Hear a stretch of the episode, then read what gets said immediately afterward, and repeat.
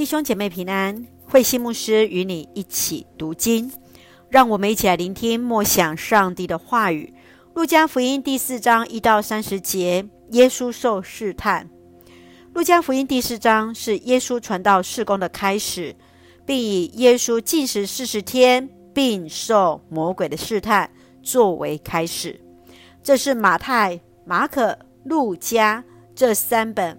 共观福音都有的记载，从肉体食物的需求、荣耀与权柄、尊崇的地位等三项的试探，耶稣都以圣经说来作为回应。人的生存不仅是靠着食物，要拜主你的上帝，唯独敬拜他，不可试探你的上帝。接续在十四节到三十节是耶稣在拿撒勒的事工，圣灵的能力与耶稣同在。耶稣传道中重视摩西的传统，引用圣经中的预言实现了。这里的圣经指的是指旧约希伯来圣经。然而在这里的人却认定耶稣只是木匠约瑟的儿子，无法接受耶稣就是以赛亚所预言的。那一位弥赛亚，让我们一起来看这段经文与默想。请我们一起来看第四章二十二节。大家对他有深刻的印象，对他所说那动人的话大感惊奇。他们说：“这个人不是约瑟的儿子吗？”耶稣站起来所读的这段经文是以赛亚书。六十一章第一节，表明他就是先知所预言的那一位弥赛亚，上帝的儿子耶稣基督。而在这一章当中所提到的喜年，是指七个安息年后的那一年，第五十年，就是喜年。在这一年当中，贫穷的人得以恢复产业。欠债者得以豁免，为奴者得以自由，这是上帝给人的恩典。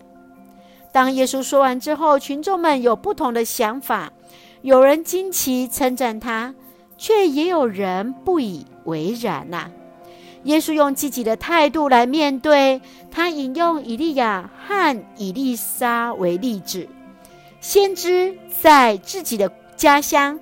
是从不受人欢迎的。耶稣来提醒百姓，在当时唯有叙利亚人乃曼是唯一被医治的麻风病患啊！亲爱的弟兄姐妹，你如何去接待自己教会出身的传道人呢？你的生命如何被耶稣所医治呢？深愿我们也来思考。是的。是否我们也一样会用那样的心态呢？在我们的传道人从自己的故乡出来的时候，我们用什么样的态度去接待、去尊重我们的传道人呢？让我们一起用第四章十三节作为我们的金句与提醒。魔鬼用尽各样试探后，就暂时离开耶稣了。我们看到，在经过三样的试探之后，魔鬼不知如何来去挑战耶稣，然而他是暂时的离开耶稣啊！让我们一起用这段经文来祷告。亲爱的天父上帝，感谢主赐福恩待我们，使我们从主的话语与主连结。求主帮助我们在面对试探时，能依靠你的话语，在试探中坚立对主的信。深信主拯救我们的喜年已经临到，使我们得到真正的自由。感谢主爱我们，赐福弟兄姐妹身心灵健壮。求主赐福我们的国家台湾有主的掌权，使用我们做上帝恩典的出口。感谢祷告是奉靠主耶稣的圣名求，阿门。弟兄姐妹，愿上帝的平安与你同在，大家平安。